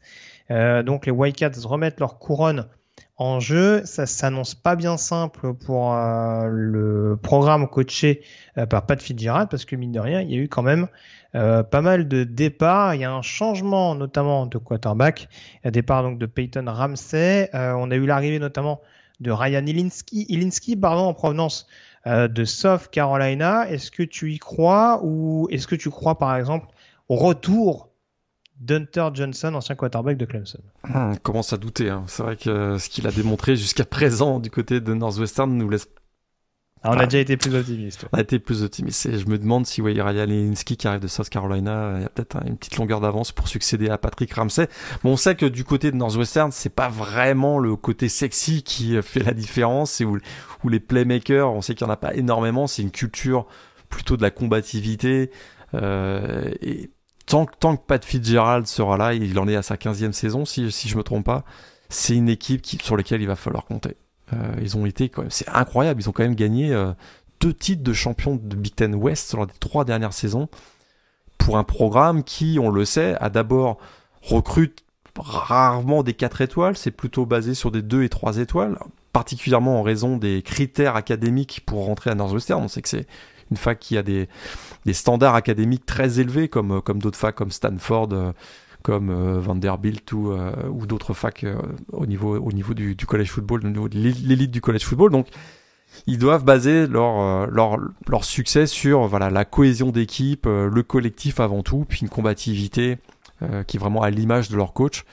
Donc, tant, tant qu'il va être là, pas de Fitzgerald, quels que soient les noms, est-ce qu'il y a des noms moins ronflants, plus ronflants, je, je suis pas plus que ça impressionné. Mais par contre, oui, il y a des joueurs qui produisent beaucoup qui produisent quand même assez bien. On, on, attend quand même aussi pas mal de la part de Cam Porter, le, le running back, 4 TD sur les 4 derniers matchs, notamment de la saison dernière. On sent que c'est lui qui va prendre le, qui va prendre le, euh, la charge de, de, travail pour le, au poste de, de running back. Donc euh, voilà. Puis en, défense, écoute, euh, c'est sûr qu'il va y avoir des nouveaux visages, hein, parce qu'il y a eu quand même des départs, notamment celui de Paddy Fisher, mais et de, et de Black Gallagher. Mais encore une fois, voilà, il y a, y a, un Chris Bergin qu'on commence à voir en un potentiel leader sur le second rideau. Un pass rush qui s'annonce quand même assez prometteur avec Sandup Miller, donc qui avait opt-out l'an dernier. Et puis il y a, Brandon Joseph, hein, on parlait de playmaker et de joueurs qui sont euh, des potentiels prospects NFL. Brandon Joseph, hein, le, cornerback, pardon, 6 interceptions en 2020, meilleur euh, numéro 1 du pays dans ce registre. C'est intéressant, ils ont perdu Greg Newsom, c'est vrai, mais voilà, moi je pense que Northwestern, quoi qu'il arrive, c'est une équipe sur laquelle il va falloir compter. Est-ce qu'ils peuvent euh, conserver leur titre Wisconsin est quand même bien armé, je trouve quoi. Ouais, c'est sûr. Bon, écoute, j'ai pas trop, pas forcément répété ce que tu as dit. C'est vrai que Northwestern, encore une fois, ça va être compliqué quand même de renouveler l'exploit de la saison dernière.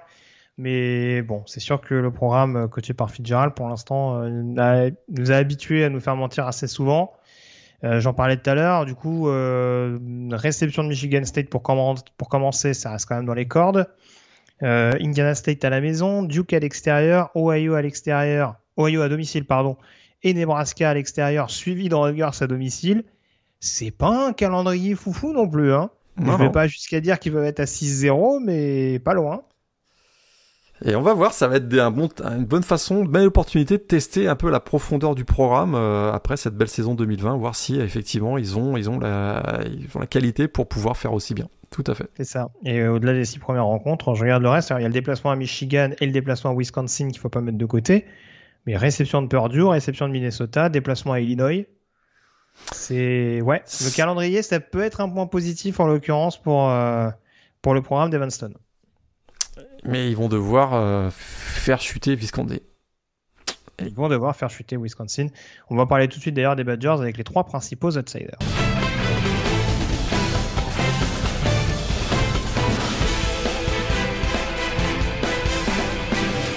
Alors on commence par Wisconsin. Alors c'était pas forcément la principale menace de Northwestern la saison dernière, mais comme je l'ai dit tout à l'heure, c'est vrai que c'est euh, avec Northwestern l'équipe qui se partage notamment le, titre de division et c'est vrai que tu en avais parlé notamment lors de la preview top 25.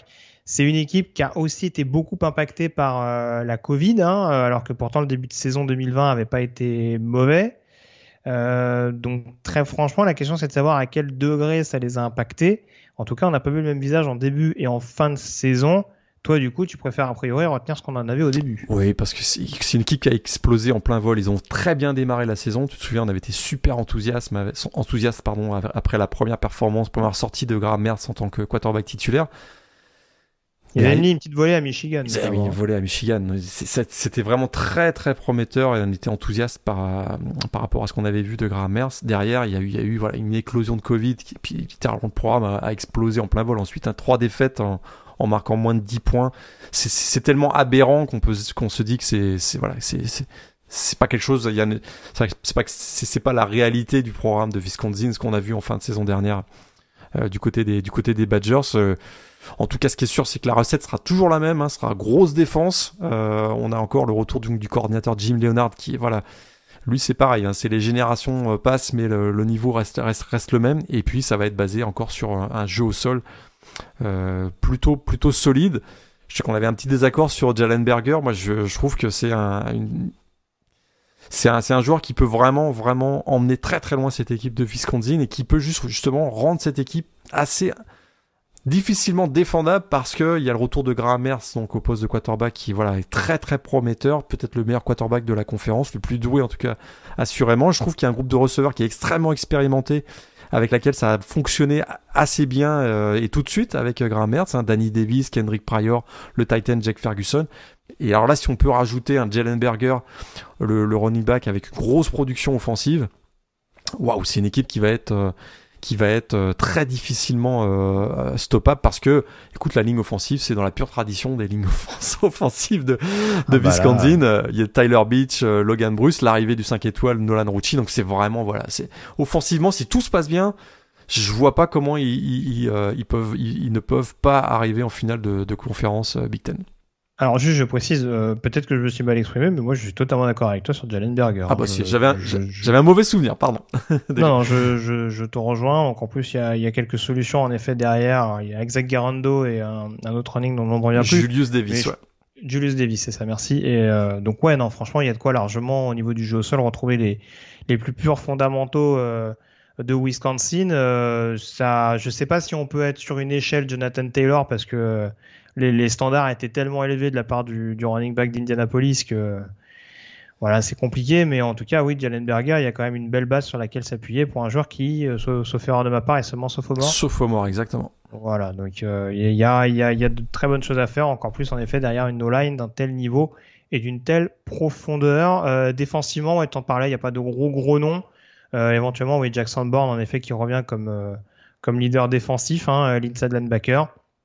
Ils ont un bon premier rideau, je trouve, avec là aussi euh, pas mal de profondeur. Keanu Benton, notamment sur le milieu. Mais ouais, franchement, c'est, ça va être une équipe euh, qui va être difficile à aller chercher. Euh, dans la plus pure tradition de ces équipes de Big Ten, de toute façon, où on sait que voilà, c'est va falloir essayer de, de, de, marquer le maximum de points qu'on peut. Et si déjà on en marque 20, on sera très content de le faire. Parce que ouais, ouais, c'est une équipe contre laquelle va falloir, va falloir vraiment bûcher très très clairement. Et Wisconsin a à cœur de retrouver euh, sa suprématie, euh, on dira au niveau de la division. Euh, pour se distinguer, il faudra faire face, que je remette la main sur le calendrier, à Penn State en première semaine, j'en avais parlé tout à l'heure. ils font quand même Penn State en première semaine, Notre-Dame en quatrième, Michigan en cinquième. Il va falloir que Grammertz soit, soit très bon très rapidement, effectivement. Et l'avantage qu'ils ont, c'est qu'ils reçoivent Iowa en 9 semaine et Northwestern en 11e leurs deux, euh, leurs deux concurrents directs dans la division, effectivement. Voilà. Iowa, on va en parler tout de suite. D'ailleurs, euh, pas beaucoup de changements. Alors si, il y a forcément des postes, quelques postes qui ont été euh, impactés, mais en tout cas, on surfe quand même sur une bonne dynamique. la saison dernière, ça avait, ça avait commencé par deux défaites pour se terminer par six victoires, donc du côté d'Iowa, avec que je retrouve ça notamment des prestations assez abouties. Il y a une victoire notamment contre Wisconsin 28 euh, à 7. Il y avait un succès référence également, euh, des succès importants face à Minnesota et Penn State en déplacement. Donc on sent malgré tout qu'Iowa, il y a quand même une petite ossature qui commence à se mettre en place, en tout cas une dynamique assez conséquente. Et là encore, euh, notamment, euh, les clés de la réussite, c'est la défense et la O-line, un peu comme beaucoup de programmes voisins. Défense O-line, là on est dans le mode, euh, on fait la preview de la Big Ten, mon vieux, que tu je te dise. Mais c'est sûr que bah, ça va passer aussi par par les performances de ce que moi je considère comme le meilleur running back à l'aube, en tout cas du début de la saison dans la Big Ten, Tyler Goodson. c'est vrai que je suis tombé sur une stat qui est assez incroyable, c'est que Iowa possède un bilan de 56, 51-6 lorsque les Hawkeyes ont un coureur avec plus de 100 yards dans un match. Et à l'inverse, euh, lorsque ça n'arrive pas, ils ont un bilan de 2-15. Donc très clairement, voilà, c'est une équipe qui est orientée au sol et que lorsque leur meilleur joueur au poste de running back performe, c'est une équipe qui va gagner ses matchs. C'est ce qu'on avait vu notamment l'année dernière en fin de saison, tu l'as dit, avec ses six victoires. Et dans ces six victoires, Tyler Goodson avait joué un rôle essentiel. Euh, plus de 5 yards par course, 7 TD, enfin voilà, c'est un, gros, gros, gros coureur si ça se passe bien pour lui, il va, il va concentrer l'attention de la défense adverse et ça va donner pas mal d'espace pour euh, un joueur qui Spencer Petras, hein, qui a joué plutôt euh, son meilleur football, on va dire, en fin de saison dernière. Ça avait été inquiétant au début de l'année, mais ça a très bien fini. 6 TD, une interception. Une intersaison en plus complète. Euh, ça pourrait peut-être devenir une des belles surprises de la, de la saison parce que même s'il y a eu les départs de Emir Smith, Marset et Brandon Smith au poste de, de receveur, on a vu des joueurs comme comme euh, Tyrone Tracy. Euh, on, va, on aura le retour de Nico euh, Ragaini qui avait pas joué, je crois, l'année dernière. Et puis surtout, arrive Keegan Johnson, meilleur receveur des lycées du Nebraska. Donc c'est une équipe qui pourrait. Ah, il y a toujours comment il s'appelle Sam Laporta aussi, le Titan. Écoute, si Tyler Goodson vraiment performe comme je l'attends, c'est une équipe qui pourrait être un peu plus équilibrée dans son style de jeu offensif et, et, qui pourrait créer des surprises parce que bah voilà la O-line, tu l'as dit, quand on a un joueur comme Tyler Linderbaum qui est considéré comme par beaucoup comme le meilleur joueur de ligne offensive du pays euh, cette saison, c'est sûr que ça va être, euh, va falloir la bouger cette O-line quoi. Ah oui, je pense que là, ouais, va falloir voir ce que ça peut donner dans le processus draft. Pour ceux qui l'ont jamais vu jouer, euh, il déménage. Hein. c'est un monstre. Je, je, vais pas dire euh, nouveau Quentin Nelson à venir, mais euh, des, des O-line qui bougent comme ça, euh, en tout cas qui, qui te secouent de la viande de la manière dont il le fait, c'est assez impressionnant. Surtout pour un joueur qui snap le ballon juste avant, hein, et quand même, on sent, on sent que c'est quand même un beau bestiau. oui, non, après les clés, on les a, on les a données. Défensivement, tu as quand même deux pertes importantes sur la D-line avec Chauncey Goldstone et, et Devion Nixon qui ont rejoint la, la NFL. Mais encore une fois, on sait que Iowa, euh, que ce soit en attaque ou en défense, il y a un tel renouvellement euh, de talent. Euh, les tranchées, ça reste un secteur maîtrisé et adulé par Kirk Ferentz. Donc je suis pas sûr qu'il faille forcément s'alarmer pour ça en l'occurrence. Il faudra, voir éventuellement comment, comment des, jeunes joueurs comme Joe Evans par exemple ou Noah Shannon peuvent prendre la relève.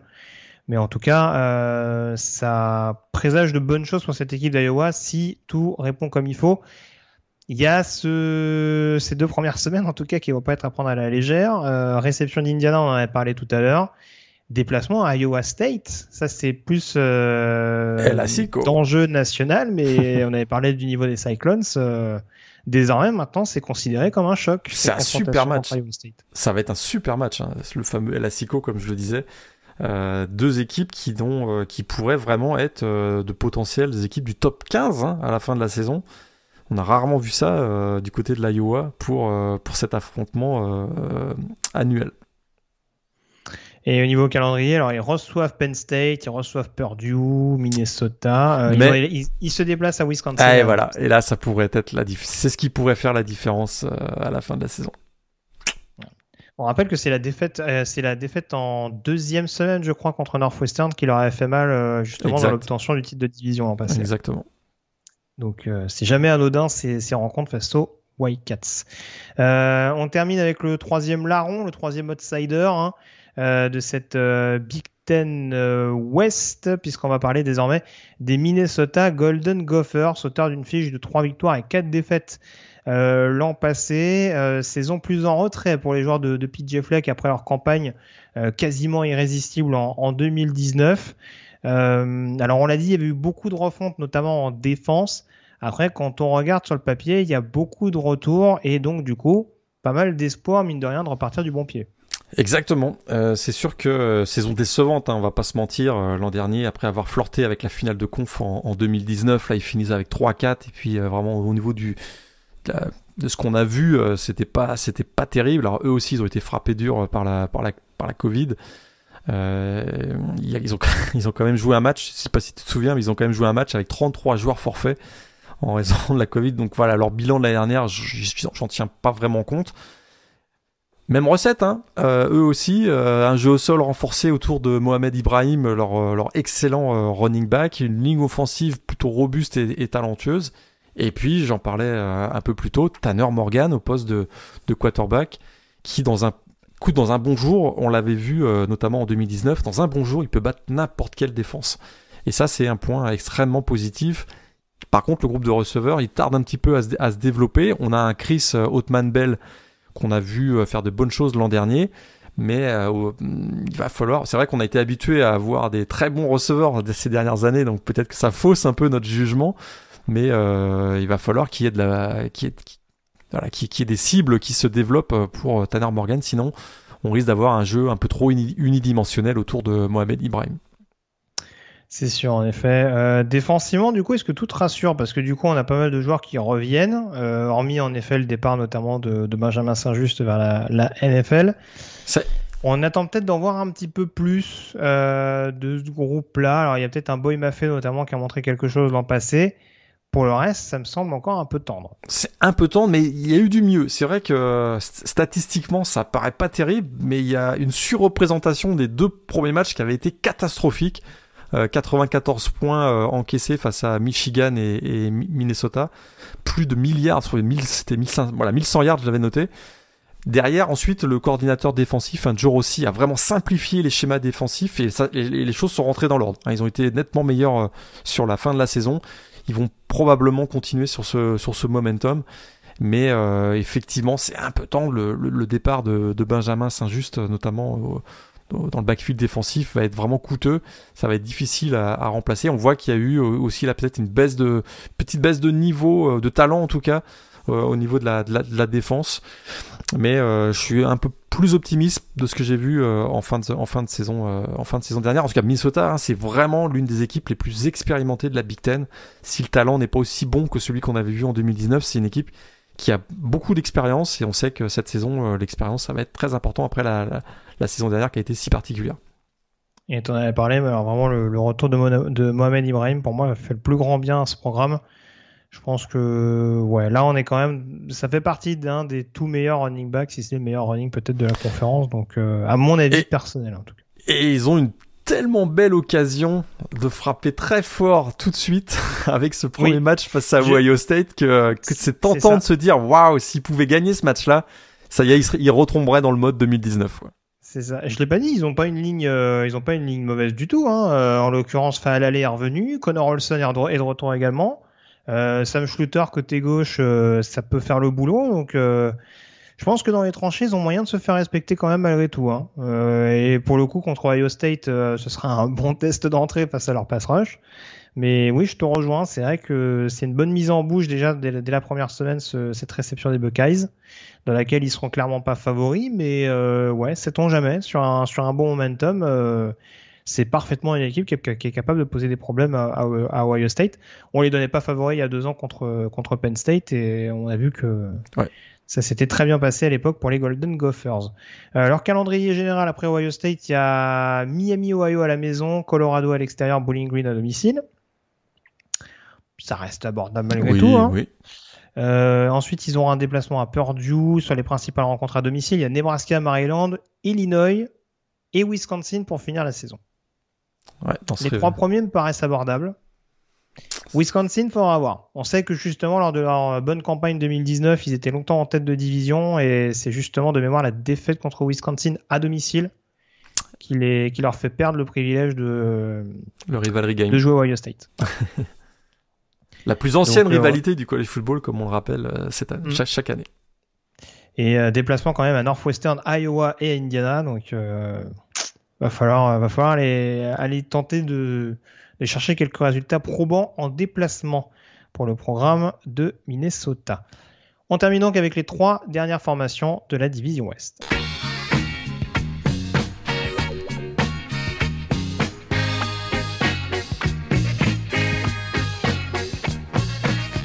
À commencer par Purdue, euh, petit point d'interrogation sur euh, les Boilermakers euh, en l'occurrence. Une fiche de 2 victoires et 4 défaites l'an passé. Ça commence à devenir un petit peu inquiétant, Morgan. c'est, on va rentrer dans la cinquième saison de Jeff Brown, troisième saison de suite avec un bilan négatif, et surtout pour un spécialiste offensif, on n'a pas forcément beaucoup de repères au niveau de cette attaque et au niveau du poste de quarterback, si tu me permets. C'est sûr que là, la pression va être, euh, forte sur, euh, Jeff Brown. 6-12 lors, lors, de ces deux dernières saisons. Ça avait plutôt démarré de manière positive. Là, ça plafonne un petit peu. Pourtant, l'identité du programme, euh, est assez claire. Hein. Tout pour l'attaque, notamment l'attaque aérienne. mais il y a des départs. Il y a le départ de Randall Moore, bien sûr au poste de quarterback, tu disais, petite incertitude. On pensait que Jake Plummer, c'était celui voilà, qui allait euh, vraiment faire passer, franchir un, cap à, cette, à, cette, équipe de Purdue. Il a fait 0-3 comme starter l'an dernier. Puis du coup, on a vu Aiden O'Connell qui a fait un peu mieux. Donc là, on, est dans l'incertitude. Euh, on va voir ce que ça donne. Il y a, voilà, ils ont quand même perdu Randall Moore, mais il y a quand même David Bell. David Bell qui est... Euh, euh, c'est 139 réceptions euh, et 15 touchdowns en deux ans. C'est du, costaud. Hein. C'est peut-être. Euh, on sait qu'il y a d'excellents receveurs du côté de Ohio State. Lui, il est, il est dans ce, dans ce, dans ce registre-là. Donc il est très très très bon. il y a Milton Wright, il y a TJ Sheffield. On a Jackson Anthrop pour sa 28e saison qui est de retour aussi. Donc bah, le problème, c'est la ligne offensive, quoi, parce que ça reste encore en chantier et, euh, on a été obligé d'aller chercher même euh, un certain nombre de joueurs euh, sur le portail des transferts parce que, écoute, le running game a été horrible l'an dernier, en grande partie à cause de la ligne offensive qui était vraiment qui a, sous-performé, quoi. Et c'est Et si l'attaque ne produit pas, étant donné que euh, c'est pas vraiment le point fort, la défense, ça va être compliqué pour eux. Quoi. Pourtant, ils ont George Karlaftis qui est un qui est plutôt un prospect NFL, mais c'est à peu près l'arbre qui fait qui cache la forêt. Quoi. Bah, moi, c'est un peu le problème, si tu veux. Alors, c'est encore plus symbolisé par le départ de certains cadres en défense, c'est que mine de rien, quand tu regardes cette équipe, tu te dis, ok, il y a un super joueur en attaque. et on essaye de faire un peu au mieux autour. Et en défense, il y a un super joueur et tu essaies de faire un peu euh, ah meilleur autour. Donc c'est un peu, euh, t'as l'impression que c'est un peu une équipe d'à coup. Euh, c'est une équipe d'highlights, c'est une équipe qui va t'en mettre plein les mirettes sur certaines occasions. Et puis, d'un point de vue global, t'as un peu peur de rester sur ta fin. Alors c'est vrai que j'avais parlé notamment d'Iowa qui avait commencé par deux défaites l'an dernier avant de se reprendre. Purdue, ça a été le scénario totalement inverse l'an dernier, c'est-à-dire qu'ils ont bien commencé avec notamment la victoire contre Iowa à domicile. Et après, c'est vrai qu'il y a des défaites, pas toujours des, des, des, volets. Hein. Euh, c'est des équipes qui restent dans les matchs. Ils perdent d'un TD contre Northwestern, euh, contre Minnesota. À Minnesota, ils passent pas loin non plus.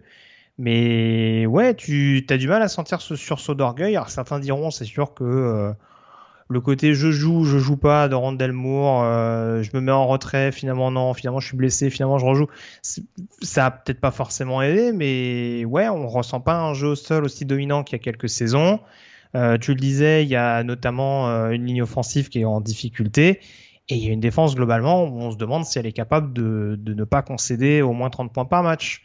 Et c'est pas forcément ce qui a sauté aux yeux sur le, la deuxième partie de la courte saison 2020 donc on attend d'être rassuré, mais c'est pas forcément, euh, c'est pas l'optimisme n'est pas débordant quand on voit en plus que la division est quand même hyper homogène et que le moindre match perdu euh, peut, peut entraîner vers les bas-fonds. D'ailleurs, euh, défensivement, c'est tellement mauvais qu'on en est à trois coordinateurs défensifs en trois saisons, hein, puisqu'on a encore changé cette année. Mais c'est sûr que voilà, une non-participation à un bowl serait vraiment ressentie comme un, comme un, comme un échec, et Jeff Brom serait sur la chaise chaude a priori. Tout à fait. Il y a de la chance cette année, il sera peut-être tranquille. euh, on enchaîne avec euh, Nebraska, sans transition, bien entendu. Oh, bah tiens. Nebraska euh, Cornhuskers. Alors, je parlais de saison un petit peu compliquée et de fiches négatives en cascade. Euh, Scott Frost, c'est un peu la même dynamique du côté de Nebraska. On a clairement du mal à trouver la clé euh, du côté des, des, des Cornhuskers, pardon. C'est mieux dans ce sens-là. Euh, notamment offensivement, là aussi, un secteur où on était censé attendre euh, Scott Frost. Euh, grosse, grosse déception avec un, avec un Adrian Martinez pour l'instant dont on voit pas grand chose et notamment des départs assez massifs sur les skill positions. Écoute, Adrian Martinez, pour moi, c'est une énigme totale. écoute, c'est un quarterback de quatrième année. Il est capable d'enflammer un match comme de briller par son inconstance et sa médiocrité. C'est assez étonnant. Euh, et d'ailleurs, l'année dernière, euh, il avait même été benché, hein, si tu te souviens, remplacé par euh, Luke McCaffrey, qui finalement a, filé du côté de Louisville. C'est, pour moi, c'est la clé, c'est la clé de cette attaque parce que, les running backs, les receveurs qui ont un certain talent mais ont beaucoup de choses à prouver, D'ailleurs, tout ce monde-là pourrait être bousculé par l'arrivée euh, d'un All-American FCS, un euh, Samori, Touré qui arrive de Montana, qui est un, euh, un, joueur absolument à découvrir, un slot receiver de grande taille qui a vraiment tout détruit du côté de la FCS. C'est peut-être lui qui va vraiment voilà redynamiser le secteur offensif et le jeu aérien de Nebraska cette saison. Mais ça va passer par un Adrian Martinez un peu un minimum constant parce que sinon ça, ça, ça va être compliqué. D'ailleurs, c'est l'attaque est tellement décevante que je sais pas si tu es d'accord avec moi, mais j'ai l'impression que c'est la défense qui porte l'équipe ces derniers temps. Ce qui est mm. quand même assez, ce qui est quand même assez étonnant. Et on aura encore, voilà, le, cœur de cette défense 3-4 sera de retour cette année avec notamment six joueurs super seniors. Qui sont plutôt intéressants et vraiment on a vu sous nos yeux euh, évoluer l'identité de cette équipe de Nebraska en une, équipe qui devait être une explosion offensive dans une équipe qui euh, gagne ses matchs par la défense. C'est ça, c'est un peu le paradoxe, mais après, il faut savoir jusqu'à quand ça peut durer. Je te rejoins. c'est sûr qu'Adrien Martinez va falloir rectifier ses pertes de balles, euh, notamment. Il y a un backfield offensif extrêmement jeune pour avoir fait la preview sur le site. Euh, hormis Marquis Step, qui est lui-même sophomore et qui arrive de USC, euh, il y a quasiment que des freshmen. Ouais, c'est un, un, bon quand même. Hein. Marcus Step, il avait ah fait quelques belles performances du côté de USC. C'est vrai que s'il explose, ici, joue à son plein potentiel, ça peut vraiment être une super recrue pour Nebraska. Et même sur la O-line, euh, voilà, alors il y, a des jeunes joueurs qui ont l'air très aguerris. Je pense à un Cam Jorgens, par exemple, qui est, euh, qui est, déjà très abouti sur le poste de centre. Un, un Turner Corcoran sur le poste de left tackle, euh, qui était une recrue 4 étoiles de mémoire. Donc euh, c'est pas parce que le groupe est pas est pas très n'est pas composé de vétérans que forcément il n'y a pas de la qualité intrinsèque. Mais en tout cas, ouais, pour réussir à encadrer un Adrian Martinez qui est pas très très rassurant, il y a mieux. Et oui je te rejoins en défense. Oui c'est voilà. Là au moins il y a un peu plus de stabilité. Ça manque à mon goût de playmaker mais euh, peut-être qu'avec une année supplémentaire euh, il y aura peut-être plus de possibilités notamment pour des pour des Cam Taylor ou des Jojo Doman notamment de faire un peu plus euh, mouche de provoquer peut-être un peu plus de perte de balles ce qui a peut-être pas forcément été le cas notamment l'an dernier quand Nebraska en avait le plus besoin le calendrier rapidement de Nebraska, avant qu'on termine par euh, la sensation Illinois. Ça commencera justement par un déplacement chez les Fighting Illinois. Euh, réception de Buffalo, déplacement à Oklahoma et déplacement à Michigan State pour démarrer.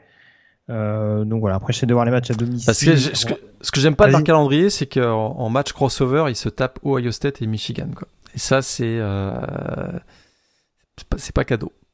Bah, à domicile, à domicile, c'est simple, ils prennent Northwestern, Michigan, euh, Iowa, Ohio State. Donc si déjà tu ne gagnes pas au moins un des quatre, c'est compliqué pour le reste, sachant qu'encore une fois, tu te déplaces à Oklahoma, euh, tu te déplaces à Wisconsin. À Oklahoma, là, c'est une belle, euh, un beau revival de l'époque Big 12. Ah, il y a possible ils, voler. Peuvent, et ils peuvent prendre cher, là. ils peuvent prendre cher. On, le dit clairement il y a possible voler. Euh, on termine par Illinois. Gros ah interrogation sur les Fighting Illinois, euh, qui ont donc débarqué Lovis Smith pendant l'intersaison pour euh, le retour d'un autre, euh, d'une autre figure bien connue euh, du foot américain, enfin du, foot, du foot nord-américain, plus spécialisé en l'occurrence sur le foot universitaire. Brent Bielema, ancien head coach de Wisconsin, qui était au niveau du coaching staff des Patriots, je crois, ces dernières années, euh, fait son retour donc fracassant dans la Big Ten pour gérer Illinois. Et euh, alors, j'avoue, Illinois, c'est donc deux victoires et six défaites l'an dernier, donc c'est loin d'être fabuleux, hein, forcément. Ça reste dans les bas-fonds euh, de la Big Ten ces dernières années, malgré un léger sursaut, on s'en rappelle, la fin de campagne 2019. 19, ouais, 2019, vous avez fait un ball game. Mmh. Exactement. Euh, avec des matchs absolument détonnants. On se rappelle de ce match contre Michigan State. Euh, ma question est donc la suivante est-ce qu'on doit s'attendre forcément à une première année pleine de souffrance pour Brett Bielema ou est-ce que pour toi, le groupe peut lui permettre en tout cas de jouer des coudes avec certaines autres formations? Je crois que oui. Je crois que, je crois que oui. Des 15 titulaires de retour et des joueurs qui vont vraiment bien euh, matcher avec son avec son, style de jeu. Alors on sait que son style de jeu, il est basé sur trois choses. Hein, Brett Bielema, c'est Smash Mouth Football, Smash Mouth Football et Smash Mouth Football. Donc c'est intéressant. Ça va frapper très fort. Ligne offensive euh, robuste. Et ils ont des joueurs comme Vederian Lowe, euh, Alex Paslewski qui peuvent être assez intéressants. Et je trouve qu'au poste de running back, ils ont vraiment des joueurs qui peuvent être aussi intéressants. Chase Brown, euh, l'ancien d'Arkansas, Chase Hayden et Reggie Love euh, de Third qui est de retour aussi je me dis qu'il a, il, il, a quand même. Alors c'est sûr qu'on est loin du niveau des joueurs qu'il avait à sa disposition lors de son passage à Wisconsin. On rappelle qu'à Wisconsin, il avait quand même fait trois Rose Bowl consécutifs euh, au début des années 2010. Mais je, il y a des choses assez, assez intéressantes euh, dans son système de jeu. Et puis ce qui est super intéressant, je, pousse, je trouve, pour euh, Brett Bielema, c'est que euh, il a il a un quarterback qui qui euh, qui est mauvais à la passe et ça c'est parfait pour lui.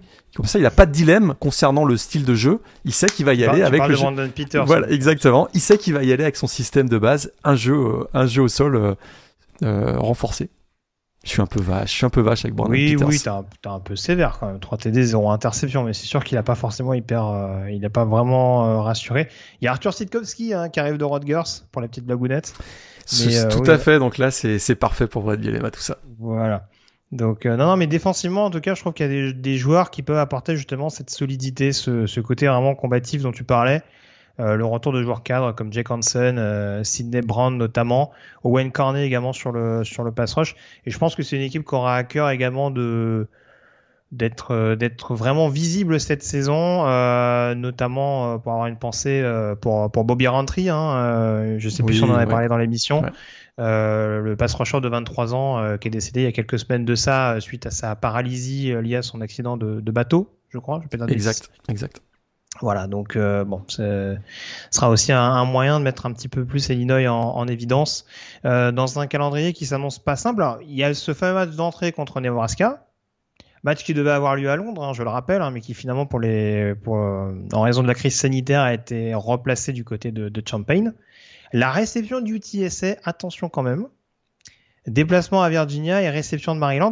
C'est alors c'est des matchs très difficiles à analyser parce que c'est des matchs à la fois prenables, mais en même temps tu te dis franchement s'ils perdent, il y a pas scandale. Et c'est ce début de calendrier, il est vraiment crucial parce que ça peut soit lancer l'équipe sur une vibe super positive. Imagine, ils sortent de ces quatre matchs qui sont, comme tu l'as dit, jouables. S'ils sortent avec un bilan genre 3-1, là tu te dis waouh, c'est une équipe qui peut aller euh, chercher un ball game. Par contre, s'ils sortent de ça avec un 0-4, alors là, là ça peut enterrer la confiance hein. de l'équipe, quoi. Parce que voilà, parce qu'après, t'as as de la réception de Wisconsin, du déplacement à Penn State, du déplacement à Minnesota, du déplacement à Iowa également, réception de Northwestern pour finir. Donc euh, ouais, c'est va falloir se mettre en jambe assez rapidement euh, pour pour les joueurs de Champaign.